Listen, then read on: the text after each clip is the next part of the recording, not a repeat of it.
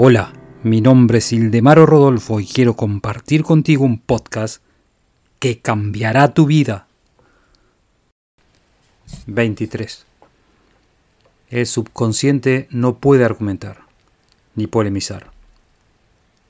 Por lo cual, si obtienes sugerencias falsas, existe un método seguro para superar este problema y es con un contraargumento fuerte, que es recomendable repetirlo varias veces. El subconsciente tiene que aceptarlo.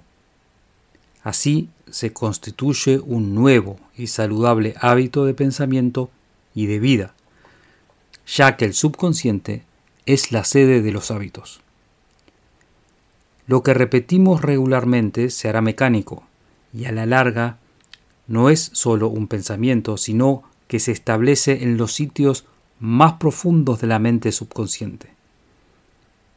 Esto puede ser solo una ventaja si los hábitos son sanos, positivos y correctos. Si el hábito es dañino y equivocado, la solución será reconocer la omnipotencia del subconsciente y sugestionarla con un hábito correcto para liberarnos de ese hábito equivocado.